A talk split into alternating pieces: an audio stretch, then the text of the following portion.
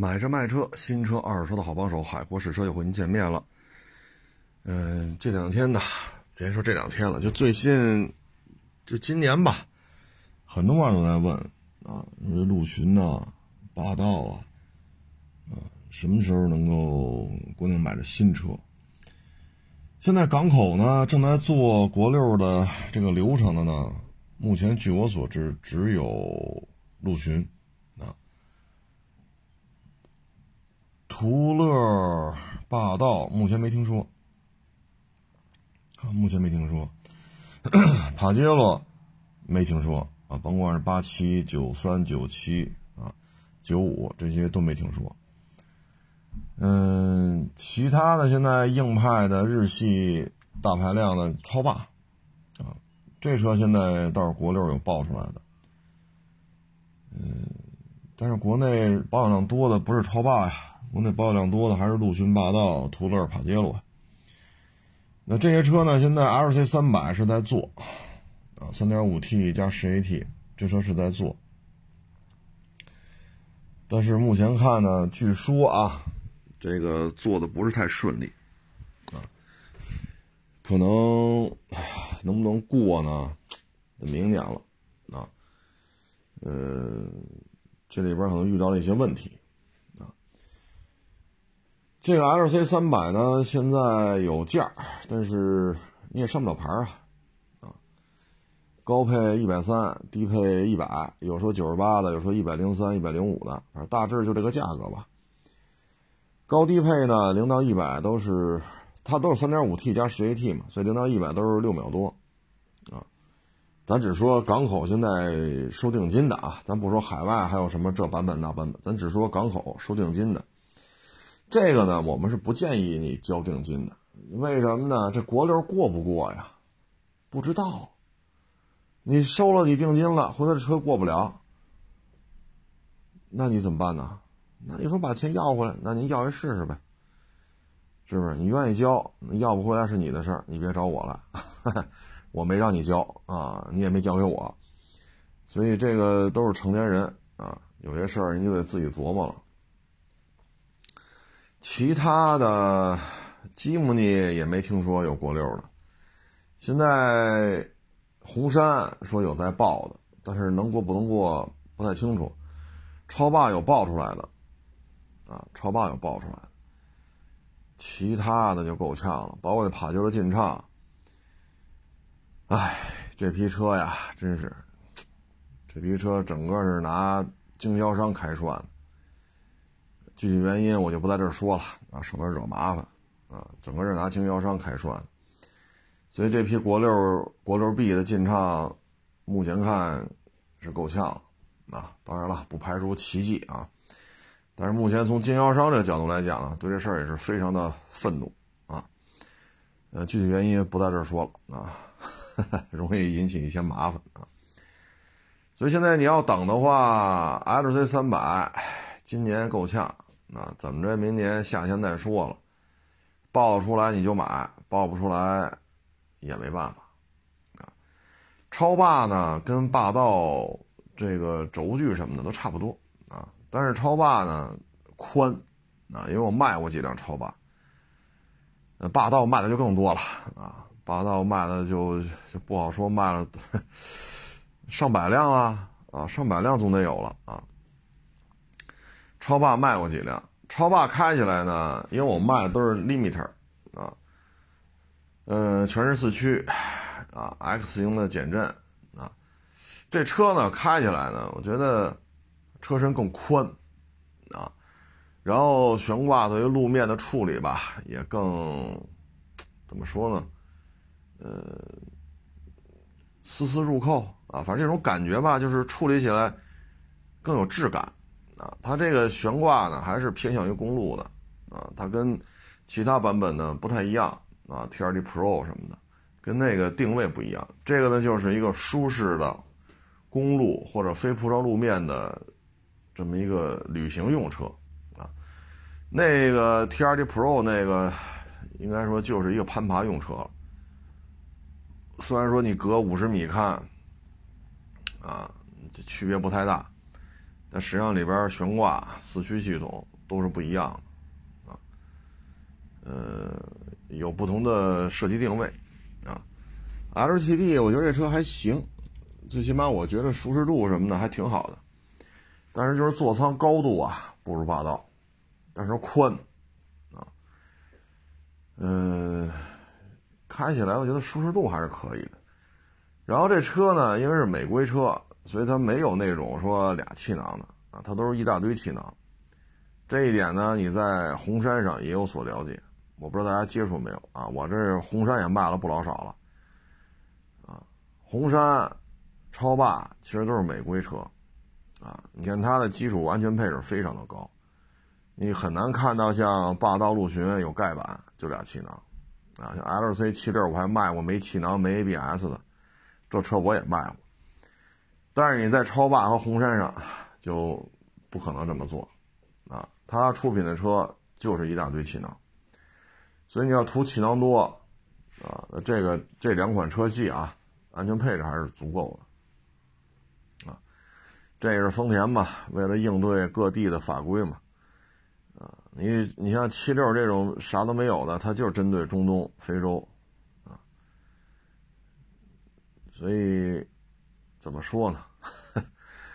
哎呀，法律不禁止，你也不好说它是什么啊。毕竟像非洲啊、中东啊，它有些基础建设呀、法律法规啊，相对不是那么完善的地方，是个车就行啊。你看，我们也经常说嘛，说大老黑开着这七六啊，或者说七八啊，或者七九啊。开着它沙漠里跑跑三四万公里，他都不知道保养。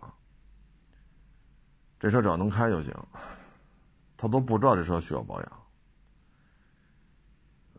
所以你跟他讲说，我这八个气囊、十个气囊，你一百个气囊对于他来讲，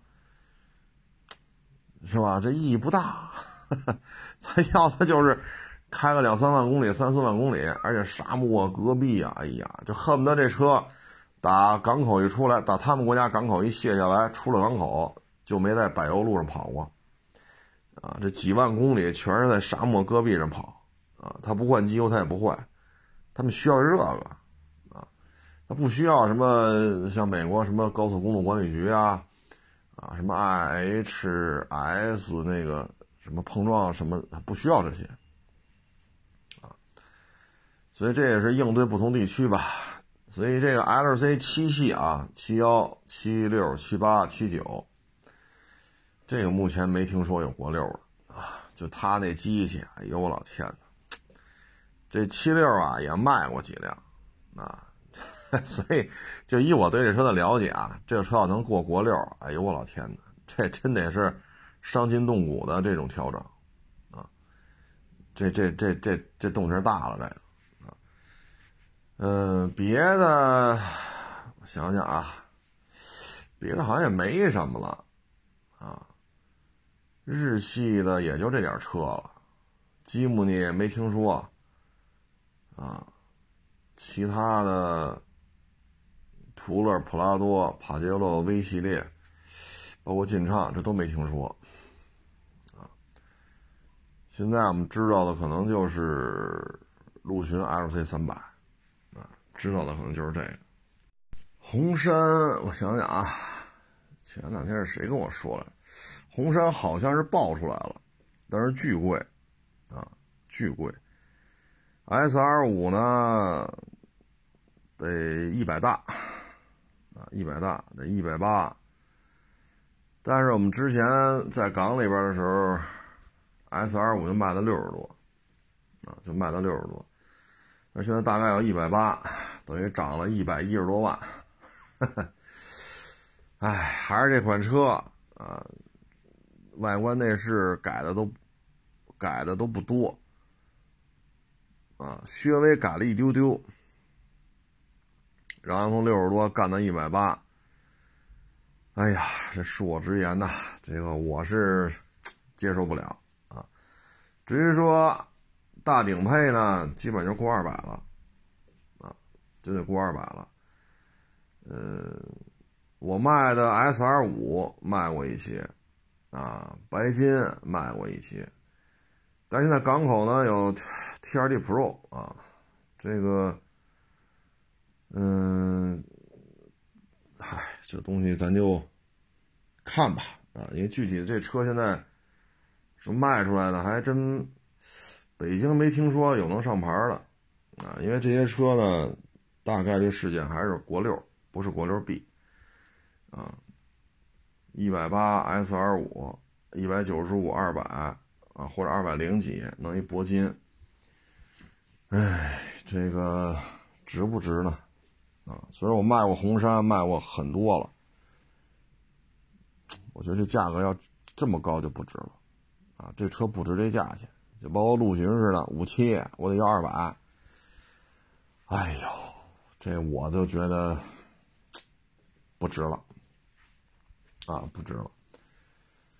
所以这东西它得有一个价格的范围，啊，你像过去卖六十多，你现在卖一百八，啊，这还得上上牌上完牌一百八的车购置税肯定得十几万呢，啊，再上点保险，好家伙，等于你没有二百个这车你就上不了牌啊，这确实太贵了。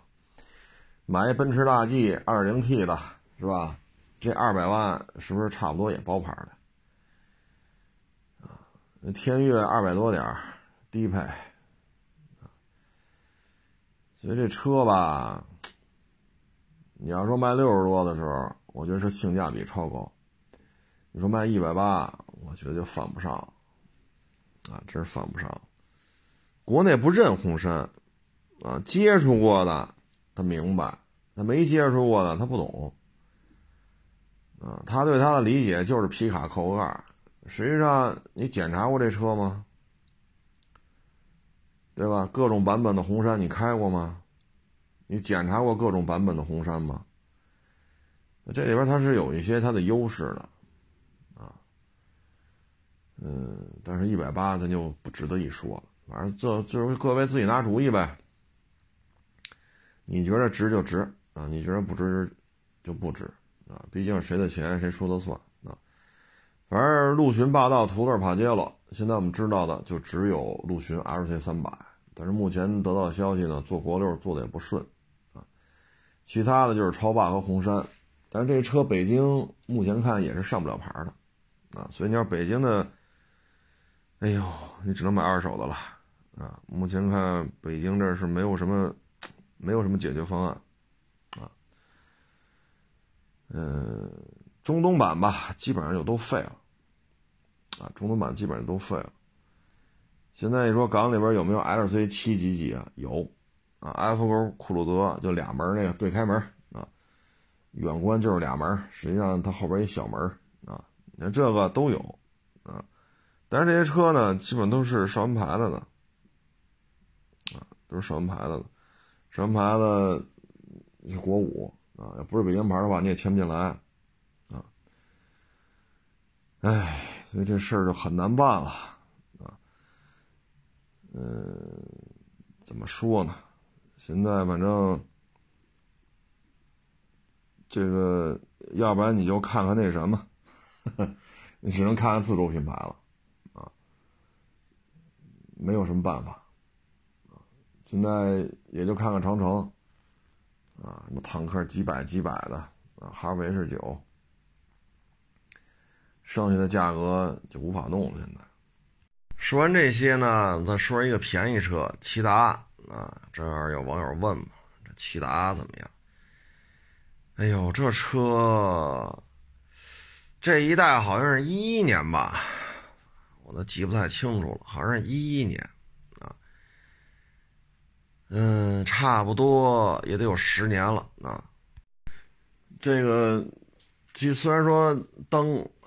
中网杠啊，改来改去的，但实际上还是这车，基本上没什么变化，啊，这销量呢也不算高，逐渐逐渐的下滑吧。现在月销量过五千有难度了都，但是就成熟度啊，就零配件供应啊，就持有成本，这都没问题，啊，这车这些不用担心，它生产时间太长了。知名度太高了，保有量太大了，所以你就买啊，这肯定没问题。车呢，空间比较大啊，在两厢车里边，它这后排空间，嗯，你像高八啊，包括像什么飞度，这跟骐达去比去，确实都不是太有优势啊。骐达这车吧，我觉得就家里用没问题啊，嗯，然后它呢就是油耗啊，可能要比飞度啊高一点啊，比 1.4T 的高八要高一点但是也没高太多啊，就六七个油啊，跟高八高也高不了多少。飞度是低啊，不到六个，那个致炫不到六个，这都没问题。但是骐达基本的六个多，七个帽啊，就以它这大的座舱空间来讲，这油耗也能接受啊。现在这车呢，基础配置什么的也都过得去啊。早先优惠大，现在优惠回调了，万把块钱吧，啊，所以那优惠八千，还优惠一万二，这你就自己聊吧，啊，他就优惠八千，你想买你也得买，他说优惠一万多，那你就得着了，啊，因为现在整体的这种芯片供应嘛，所以这车优惠也没有那么的大，啊，舒适度、空间，啊，持有成本、保值率。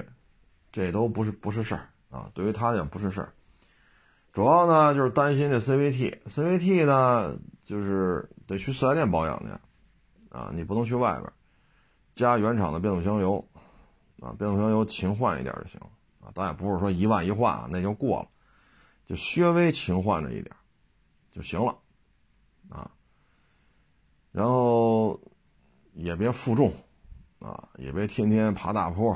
啊，咱这车也不适合负重爬大坡，那个可能是纳瓦拉呀、途乐啊，啊，可能那些车适合干这个啊。正常使用的话，基本就这么一个状态，啊，还是比较好卖。二手市场上，骐达自动挡，啊，这还是有人找，啊，这都属于能够快速流通的车型。所以，你要说飞度小。啊，尤其是八幺八那个啊，你要八五八，你也觉着那你就买骐达去，或者说你觉得致炫老，飞度贵，那你就看看骐达去，油耗肯定比飞度和致炫高，飞度和致炫都是五个多，这是可以做出来的，啊，骐达上下班开五个多，那除非瘦成我这样呗，是不是？车呢，反正你要想什么都配齐喽。啊，什么电子安全的配置啊，后排空调出风口啊，你要想把这都给弄齐喽，那你只能买那个十二万三千九的，优惠万把块钱，所以也得十一万左右提裸车了。你要觉得这价位买它不值，那你就看那低配。低配呢，后排空调出风口，嗯，包括电子安全的配置，呃，确实少很多啊，但是基本面也过得去啊，四气囊。啊，这最起码咱有，啊，然后有个天窗啊，现在骐达这配置最起码天窗它是有的啊，前排中央扶手它也有，十一万三千九，如果你能优惠一万多，那大概就十万，十万零一，十万零二，之前优惠比现在大，啊，能优惠到一万大几，也就是九万来块钱，现在优惠回调了，啊，这就没办法了。所以现在买车吧，尤其是买新车，不是太合适，啊，就是你要之前买呢，可能九万五、九万六、九万七提一裸车，就最低配这自动挡的啊，它有手动挡，那时候自动挡。那现在呢，基本上都十万往上了，相当于涨了几千块钱吧，大致这么一情况。如果有二手的准新的，说买那个十二万三千九的，如果有二手准新的，那还是挺好的啊。后排空调出风口啊，啊，什么盲区监测、主动刹车呀，这些还都是值，这些配置还是值啊。但是现在呢，没办法，像卡罗拉这1.5一上，整个把这级别的车的价格又往下做了。再往下还有朗逸，还有英朗啊，那些就更便宜了。所以现在这车的价格呀，往下砸的厉害，啊，往下砸的厉害。嗯，骐达就不这么显山露水了。你毕竟一一年就这模样，当然了，灯改了，杠改了，中网改了，这确实不一样啊。但实际上它没换代啊，啊，还是这么个车，啊，一下卖十年，这也真是没谁了。所以你要接受不了这款型老，那你就看看别的，啊，现在买反正不太合适。哎呀，你毕竟车价涨了几千块钱吧？这车才多少钱？差几千那就是几千呢，是不是？你不像陆巡，哈，涨五千降五千，哼 买得起的还是买，买不起的还是买不起啊。但是骐达可不一样，啊，所以您看大主意您拿，您愿意现在弄去您就买，啊，您觉得贵你就等等。这两天疫情吧，也是逐呈现出一个扩散啊。基本上都是跟这个去内蒙旅游，然后说很多人都是在额济纳旗的一个饭馆吃过饭，然后回去之后就确诊了。现在呢，额济纳旗我看中央台啊报道说，差不多还有一万名旅客啊在当地，那在当地呢就出不来了啊。现在呢，就是自费，啊，住的宾馆，咱没说那高端的啊，就是说普通的是二百块钱一天。什么时候让你走呢？当地得清零，清零之后还得过十四天，所以咱就说明天就清零了吧，啊，然后连续十四天没有，那您这就得两千两千八百块钱。如果说里里拉拉，这好家伙，到 到十一月初才开始没有病例，那就十一月中下旬了啊。那现在是十月底，那你可能就得二十多天，二十多天的话，二百块钱一天，你得五千六千啊。有的呢是从额济纳旗回来了啊，在当地回到家了，在在在当地给隔离。这当地隔离呢，有的就是不要钱，啊，就给你关在一个酒店里边啊，一人一间房子。那这个呢，他有的就是不要钱，所以这要钱不要钱，这咱也不好说。反正隔离这事儿，你肯定得办，必须得隔离。但是收费不收费呢，只能是看各地的政策吧。啊，这东西咱也不好说呀。所以咱就一直就说嘛，就最近这一年多，就家待着吧，别出去旅游去了！真是出了这种问题啊，很麻烦。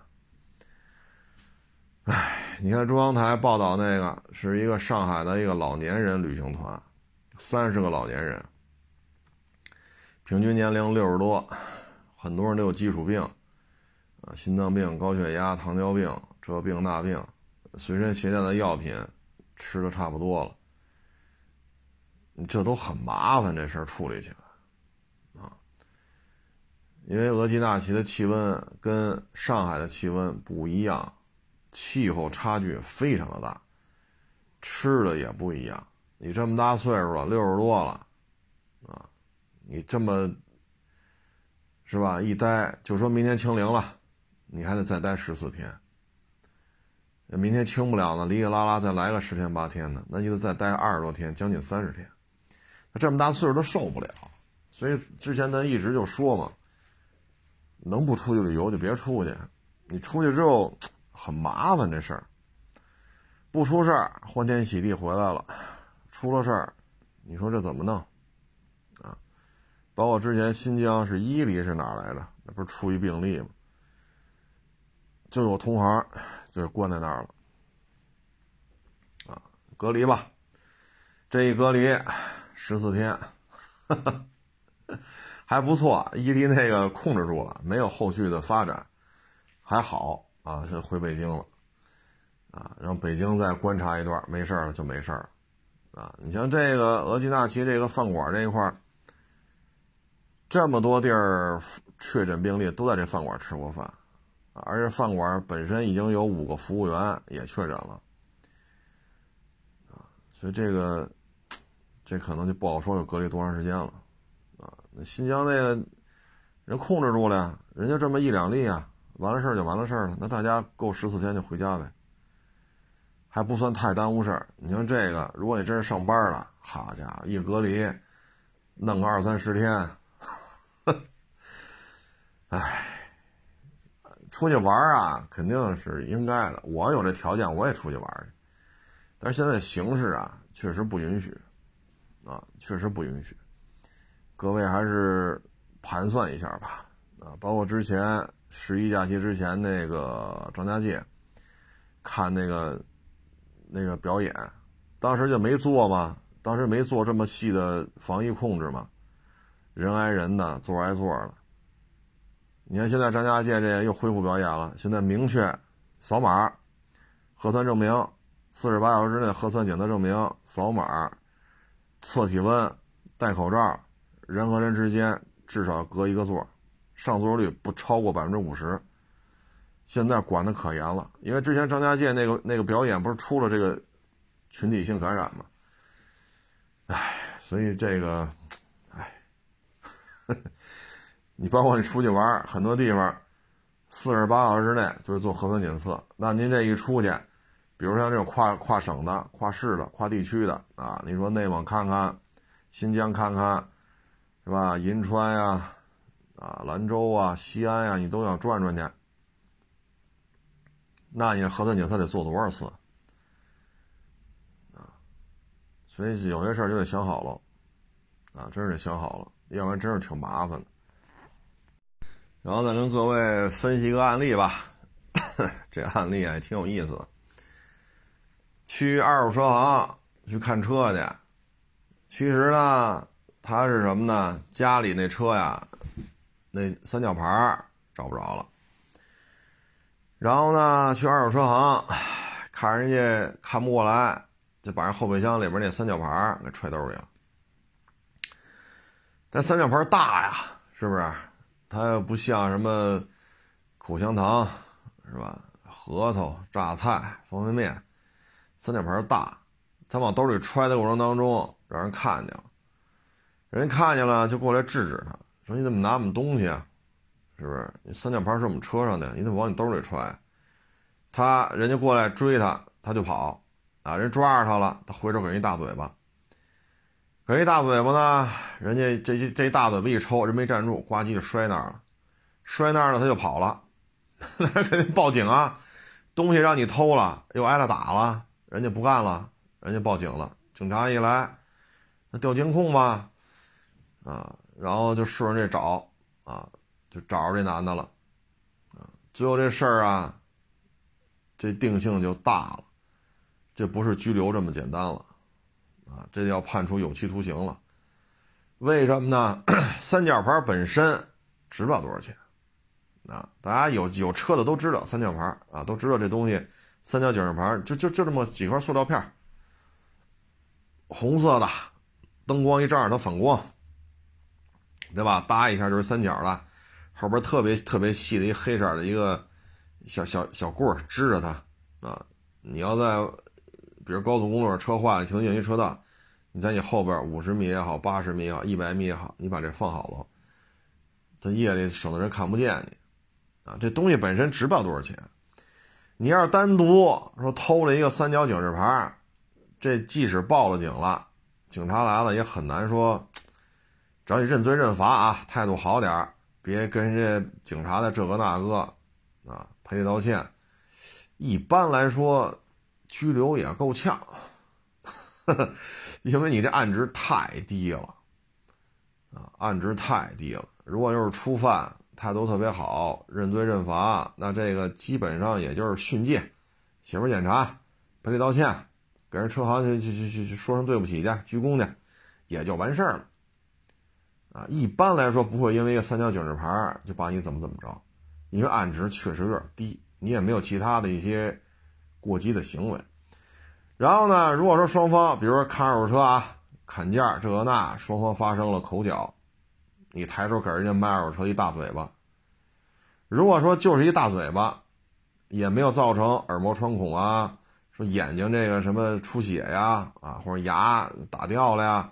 啊，或者你这一下有骨折，这些都没有，就是一嘴巴，那这基本上啊，也不会因为这个拘了你了。只要你态度好点啊，认罪认罚，也别跟警察那儿，警察来了你还接着跟警察那儿挣吧啊！你再再跟警察动手，只要你没有这些行为，认罪认罚，客客气气，写检查写写检查，赔个几千块钱，基本这事儿就了了。但前提是别打出事儿来啊！说你这一嘴巴下去，耳膜穿孔了，或者你这一嘴巴下去，可能眼睛眼睛视网膜啊，或者怎么着的打出事儿来了，或者说一大嘴巴下去，牙打掉了。你只要别出这事儿，仅仅就是一个嘴巴而已，那基本上几千块钱也就了了。但是呢，你属于到人车行里边来了，啊，入室拿三角偷偷三角牌，然后殴打车行，把人一大嘴巴扇扇，就就给人扇倒了，人家咣叽摔这儿了，然后你撒丫子就跑，这个就属于什么呀？抢夺，啊，入室抢夺，性质就变了。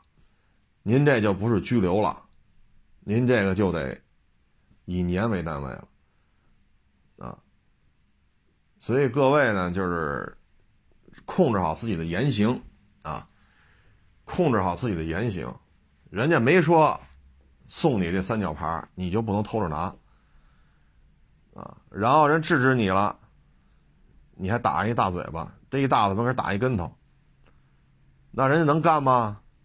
对不对？你跟这一分钱不消费，就顺我们这东西，那人不得报警啊？再说挨了打了，那现在你说你，你这就性，你这案件性质都变了，那就调监控找吧，这人哪来的？从哪来的？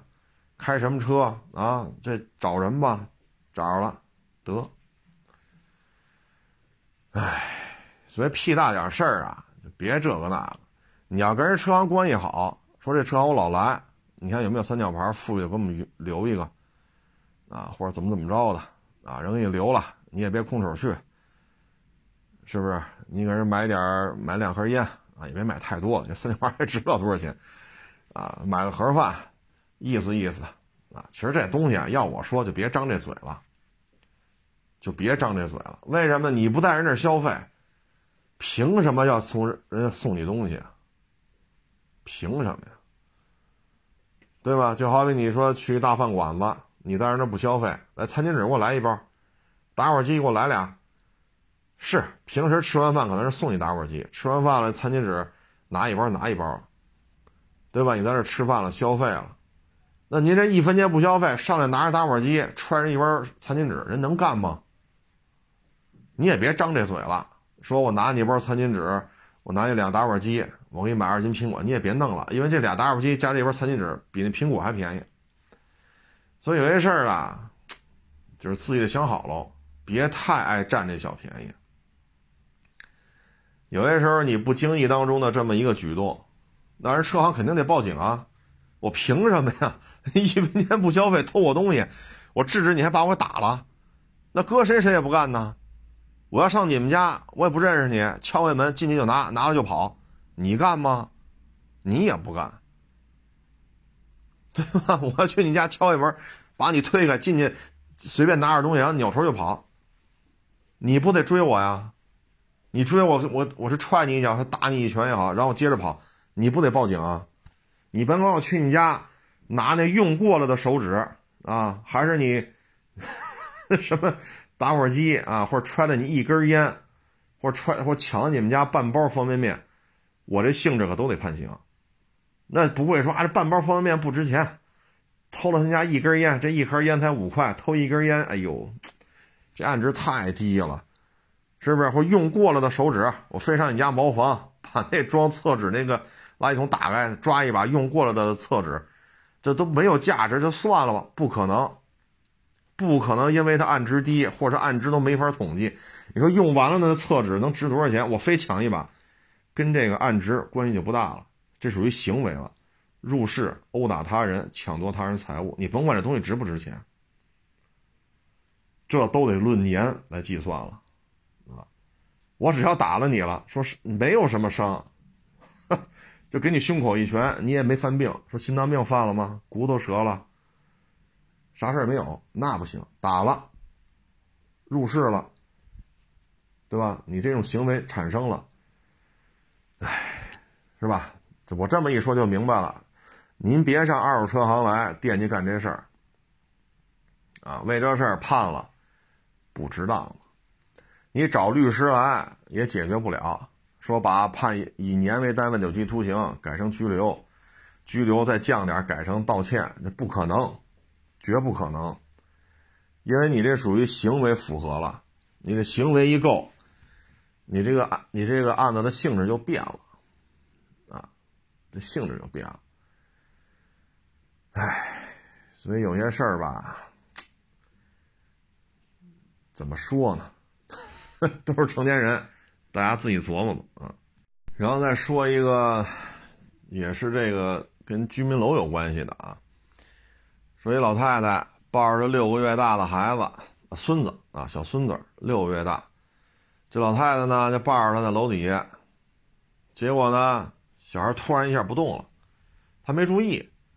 这时候发现呢，小孩脑门上有那个水果的渣子，然后呢就赶紧啊，周围人也过来看啊。后来说这可能上面扔一梨，你看没有，把你家孩子砸了，脑门上有砸的痕迹。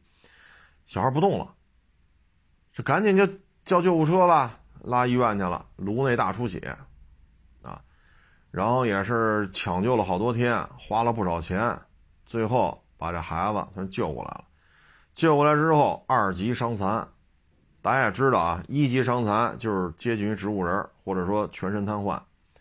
二级植物呃，二级伤残，啊，那这案子大了呀，这牵扯致人重伤了。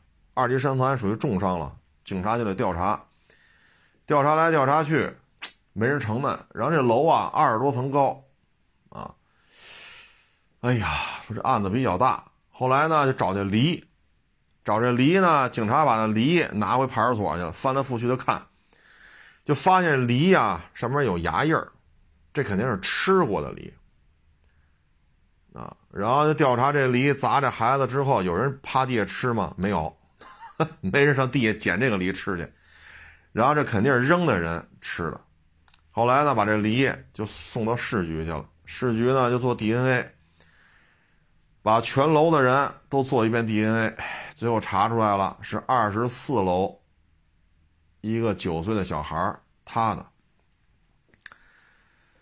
那这证据确凿了，这么多人证明就是这个梨砸的这小孩这么多人都都能证明这件事儿。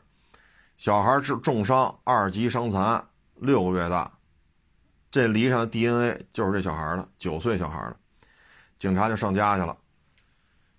啊，然后爹妈就懵了，说不可能啊，然后就调查砸小孩的时候，你们这一家都在干什么？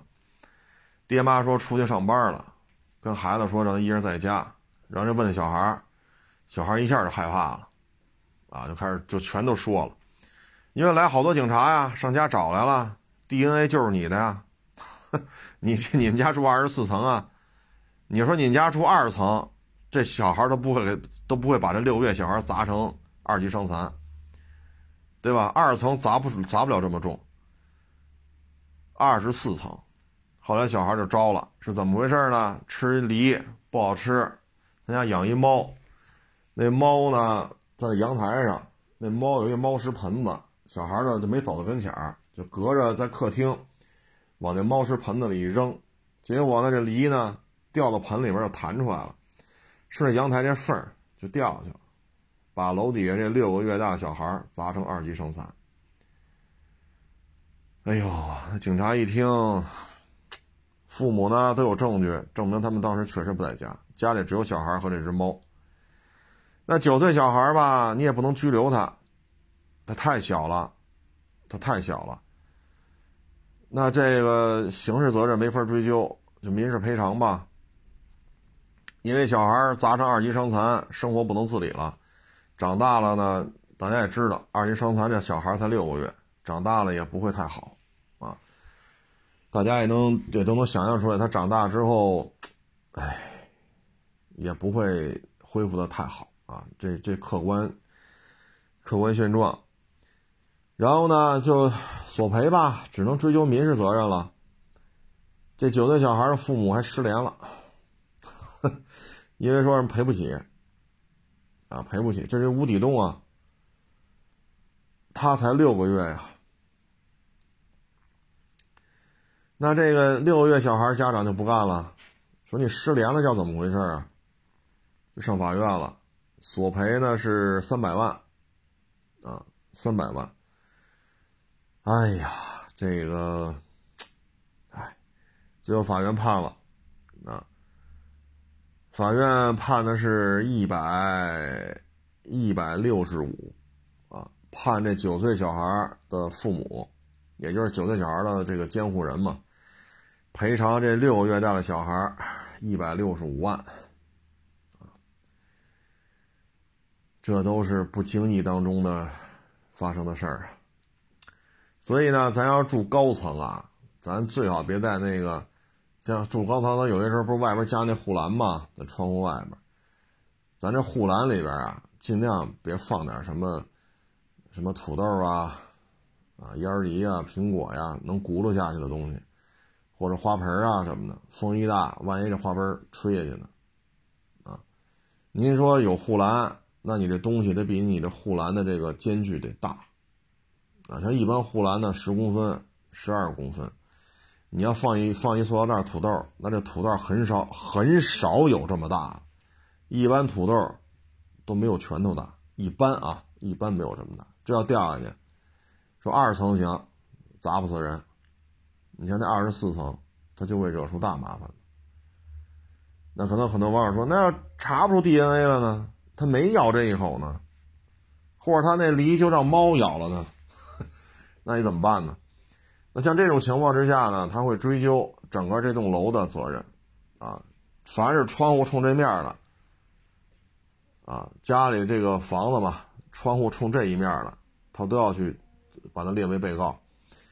如果把你列为被告的时候呢，你作为这个这个这个住户啊，说你在这个被告名单内，那这时候呢，你就得赶紧去找他谈啊。比如说，我们当时一家子都不在家，孩子上学了，我们都上班了，这个学校有出勤的记录，上班有打卡记录啊，你赶紧跟他谈，把这证据啊给人提供了。那人家小孩的父母认可你说的这些了，人家会把那起诉名单再把你划掉，啊，或者说呢，我们家这个窗户都封死了，啊，封死了，啊，扔不了这东西，啊，你带人上家里看了，那也行，啊，那也行，或者说呢，你说我们家住二楼，我们家这个即使扔了也也造成不了这么大的伤害，啊，你也跟人说。那人可能也把你给划掉，啊，就这些呢，赶紧去找人谈。如果你又不找人谈，你又没有说确凿的证据证明这梨不是我扔的，那他追究这三百万，法院判一百六十五，那楼上多少户啊？啊，说楼上十户，楼上二十户，楼上五十户，楼上一百户，那你们就均摊吧，一百六十五，法院就会要求你们均摊。每户除啊，十户的话，每户十六万五，啊，一百户的话，每户一万六千五，啊，这法院就会要求你均摊，啊，除非你有证据证明我确实没参与这事儿，这事儿确实跟我没关系，啊，如果你没有足够的证据，法院你说服不了法官的话，那你就是那一大堆被告里边的其中一个。啊就这些吧，就是各位得注意，啊，你阳台，如果说你是阳台能你能站到阳台上，但阳台上下就是铁栏杆啊，或者说电镀的呀，或者怎么着的啊，装饰性的那种铁艺什么的，这花篮，说到比阳台的地面，它中间是有间距的，那你最好拿东西给它围起来。最好围起来，就避免这种东西通过阳台这缝隙掉下去。现在呢，这个高空抛物啊，这个已经是可以追究刑事责任了啊，不是说就抓着你就赔钱就完了，不是这么简单。高空坠物是要追究刑事责任的。我原来也被人砸过啊，那是一年前还是多长时间呢？我呢说到了停车位上，啊，但是停车位上呢也不是谁停了辆送送快递的、送外卖的，那电动自行车啊，我就把它说推一推，啊，推的过程当中我车可能停在这车道上了，我就把它电动车推出来，这时候我就听见“梆”的一声，哟，我就回头看。我这车呢？我说这谁砸车了？但是什么也没看见。我这时候抬头看，这时候呢，哎，我一看三楼又扔下一东西，嘣，又砸我车上。我就捡起来一看，是那个他呀，在他把他那窗户打开，他不是装了护栏了吗？他在那护栏上啊，他有可能有一大堆核桃，他把那坏了核桃直接扔下来了，啊，他直接往下扔。我就喊他，我说：“你这干嘛呢？你这个，你砸我车了！你扔核桃，呲溜呲溜就把那个塑料袋呢，嘣就关上窗户。但是这时候呢，你说是巧了不是？他们家这应该是那老太太干的，他们家老头就站在我车边上，还跟我聊天呢。啊，说这个送外卖的又占车位了。我说这占就占了呗，给他挪开吧，要不然我这倒不进去，谁也别想从这过了。我说这是您家呀？那老爷子啊，就有脸上就挂不住了。我说您看见了吗？看看看。我说这也不愿意，呲溜一下把塑料袋拿屋去，嘣一关窗户，连句话都没有。我说这可砸了我车了。啊，对不住对不住，你车砸坏？没有，车没砸坏啊。我说您别这么扔了。我说这次是我这车。我说这咱这院里这么多小孩您这核桃把人小孩砸了，小孩又哭，家长来找来，我这事儿可就大了！我说您不用道歉了，也没什么损失，只不过让我正好看见了。我说这不，我说这这可不是这么扔的啊！三楼往下扔，这也不算低了啊！你真砸在那两三岁小孩脑袋上，人孩子哭了，或者说你那核桃那个，它毕竟是有边缘的一些。这种比较锐利的地方啊，你把小孩脑袋给划破了，脸给划破了，怎么办呢？人家不得找你去？是是是是，正好让我看见了啊！正好我就看见他了，正好他们家老头站我车边上。哎，后来一打听，怎么回事啊？原来呢是住在村里边啊，他过来照顾老人。老人没了，把房子就给他了，他就从村里边呢搬到这个楼上住来了。搬到楼上住来了呢，住平房那生活习惯他就改不了，啊，所以他就会出现这种情况，哎，就这事儿你说，嗨，追究个啥呀？说两句就完了呗，是不是？跟他说，我说以后你别扔了。你这这么多小孩跑来跑去的，那核桃它有那尖儿啊，它比较锐利、比较尖锐的 这个东西啊。你从三楼扔下来，你砸一小孩，虽然是空核桃吧，坏核桃，它也有分量。你这尖儿戳那小孩脸上、脑袋上，给人划破了，人小孩一脸血，人爹妈不跟你玩命啊？是不是？哎，就什么人都能遇见，啊。什么人都能遇见，什么事儿都能遇见，啊，像这不错，啊，这扔的是个三楼扔下来，啊，哎，其实吧，就，哎，就怕这个，啊，他原来一直住在农村里边，大院子是吧，摘个菜这个那就随手就扔了，啊，但是咱们这是楼房啊，你这么扔谁干呢？是不是？啊，对，之前还有一个，也是跟车有关的，啊，是一劳斯啊，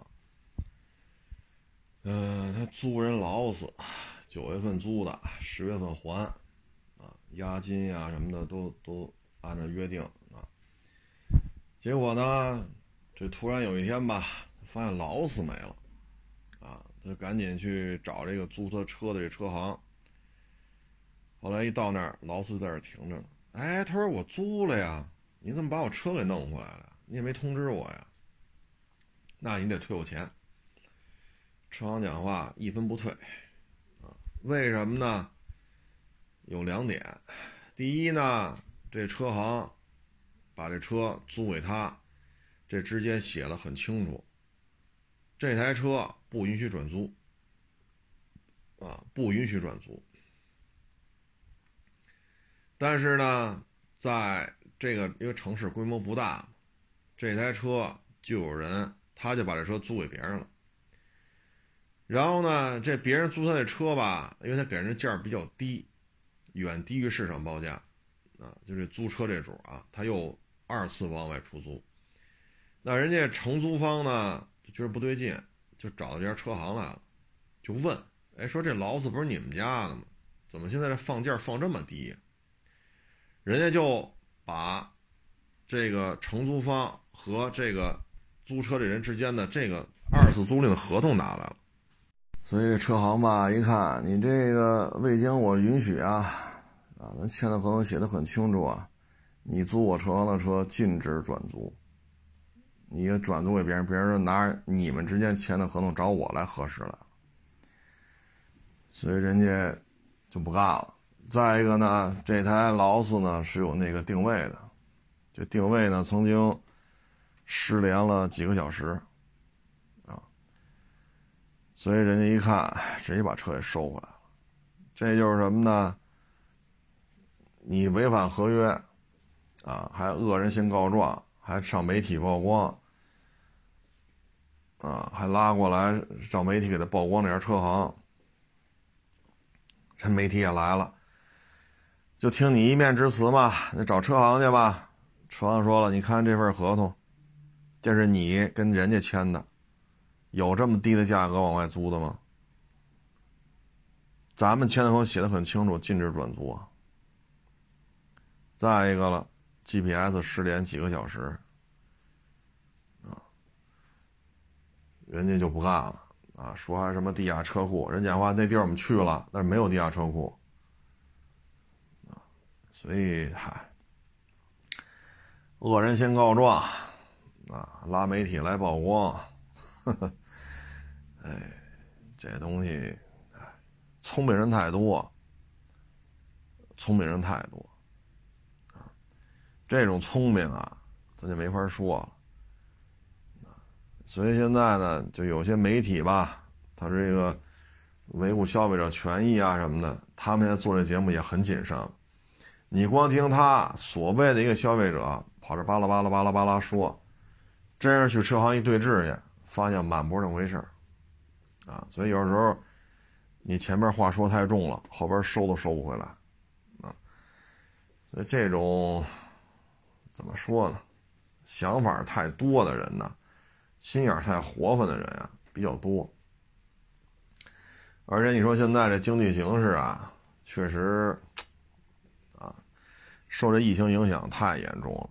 你包括咱们出口的海运的这种运费。啊，有时候涨八倍的，有时候涨了十倍的，啊，这运费太贵了，唉，然后呢，你包括这外贸订单，现在东南亚地区这疫情吧，多多少少呢是好点没有那么迅速扩大化了，所以人家外贸呢也逐渐在恢复，咱们这订单呢也有所减少。然后咱们出口呢也面临着运费太高，啊，涨八倍、涨十倍，所以这日子并不好过，所以现在很多有想法的人吧，就特别的多，啊，特别的多，包括最近我们也遇上这样的，啊，我们也遇见过，所以做买卖嘛，操心就在这儿，啊，为什么都说愿意买房子呢？炒房子呢？啊，省心呀！我也不费这劲。你买个房子收租子就完了，啊，你像望京一居室，小区环境啊，啊，装修的呀，还都过得去的。那这一居室的租金就大几千了，啊，两居室就上万了，啊，租金很高，你看这潘家园租个七十七十来平米的两居，也大几千块钱。他干这不就完了吗？所以没有人愿意干实业。好人坏人你都得接待啊，事儿多事儿少的也都得接待。你干哪行不都这样吗？就为什么都愿意去炒这房子呢？省心呢。啊，说今年一百万买的，明年这房子二百万了，啊，再放一年三百万了，这多好啊！该吃吃，该喝喝，租金收着，啊，房屋快速增值。所以过去二十年吧，很多人就是干实业吧，很多人觉得不如炒房子。啊，现在房产税一收，啊，这房产税现在一弄这个。嗯，现在已经有预期了嘛，所以现在房房整个房地产就特别的冷，啊，特别的冷。你像石景山新开楼盘，是就俩字儿啊，什么什么海啊，就俩字儿这楼盘，过去也都没有什么合作的，啊，我看这房地产大 V，话里话外的意思就是帮你宣传也也拿不着钱，啊，现在呢也开始找房地产大 V 帮他吹了。啊，为什么呢？房产税这个事情很麻烦，所以现在连他都卖不动了，啊，连他都卖不动。本身石景山撑得住撑不住啊？你这五环外七八万一平，这都是值得商榷的地方。现在房产税一来，确实就人家就考虑了。一般来说呢，现在几种方案吧。一般来说就是两套是免征的，两套它有两个因素，第一就是两套，第二是面积。比如说你家户口本仨人，那就三篇一篇呢可能四十，就是一个人可能免征四十平，也可能五十平，上限是不超过六十平。啊，那要仨人呢，假如说按四十平，那就一百二十平，一百二十平，假如你有两套房子，一百平米一套，那第一套是免征的。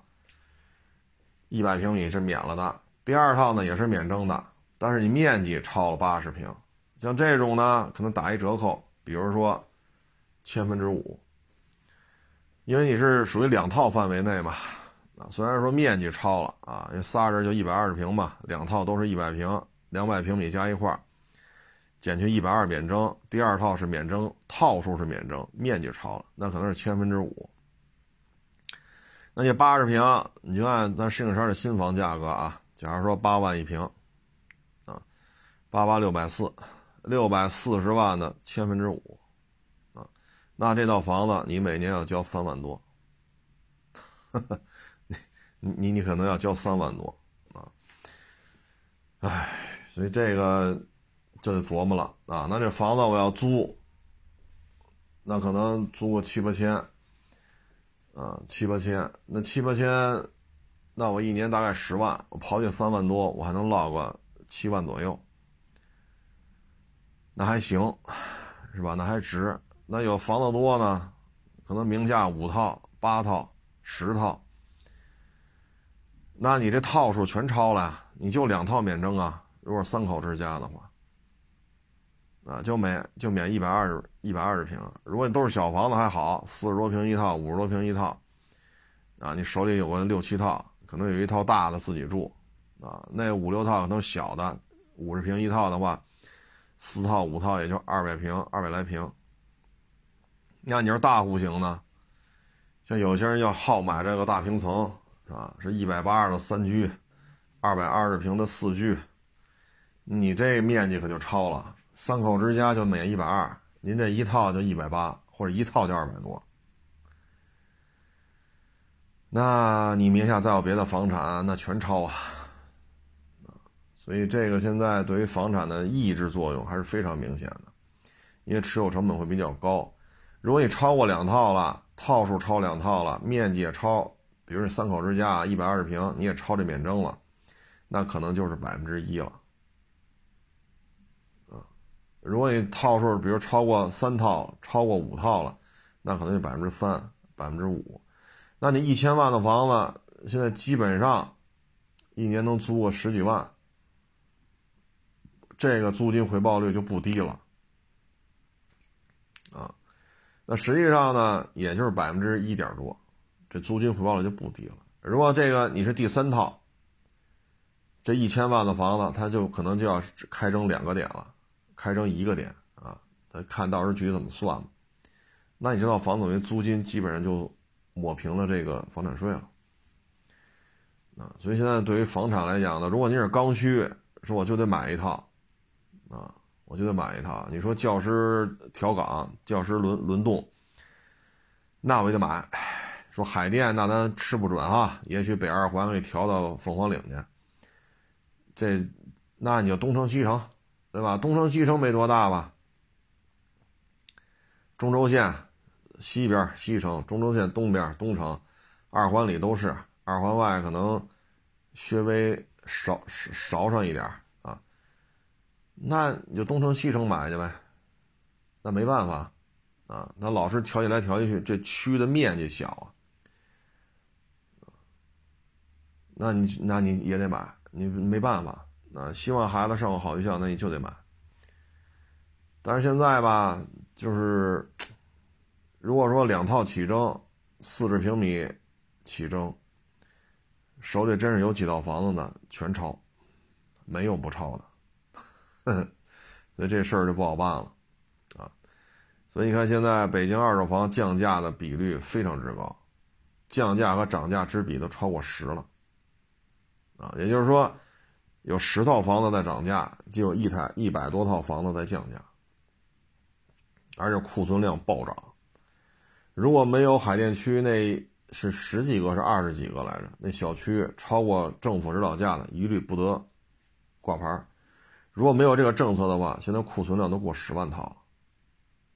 而六月份之前在售二手房就七万多套，所以现在这个房源暴增啊，所以现在就是买方市场。你要买你就买啊，没办法，你说孩子得上学。海淀区咱吃不准这政策，对吧？随机派位，我们家北二环外买的，你裤衩给我派到凤凰岭去了，那我也不干呢。那你不干，那你有东城西城，这两个区面积很小啊，面积很小，而且位置在这摆着呢。啊，你要如果二环路里边买的话，那你那你这位置没得挑，相当于围着故宫绕一圈嘛。你看你哪儿买？啊，这这这这绝对算市中心了啊。所以，那就买吧，那也没办法，啊，你带着孩子，带着孩子一般就得带着老人，要不然你照顾不过来，那你也不能买太小的，说买个四五十平的，这没法住啊，三代同堂怎么住啊？你怎么着也买个八九十平的小三居，啊，或者说七八十平的两居，要不然你真的是住不下。其实两居三代同堂也不是太富裕啊，那该买就买吧，那没办法。所以房地产呢，在明年咱先看吧，看这试点政策啊。嗯，反正第一批试点名单里没有北京，但是可以参照一下。第一批试点政策里，可能深圳、啊上海、重庆、杭州啊，第一批被试点的概率会比较高。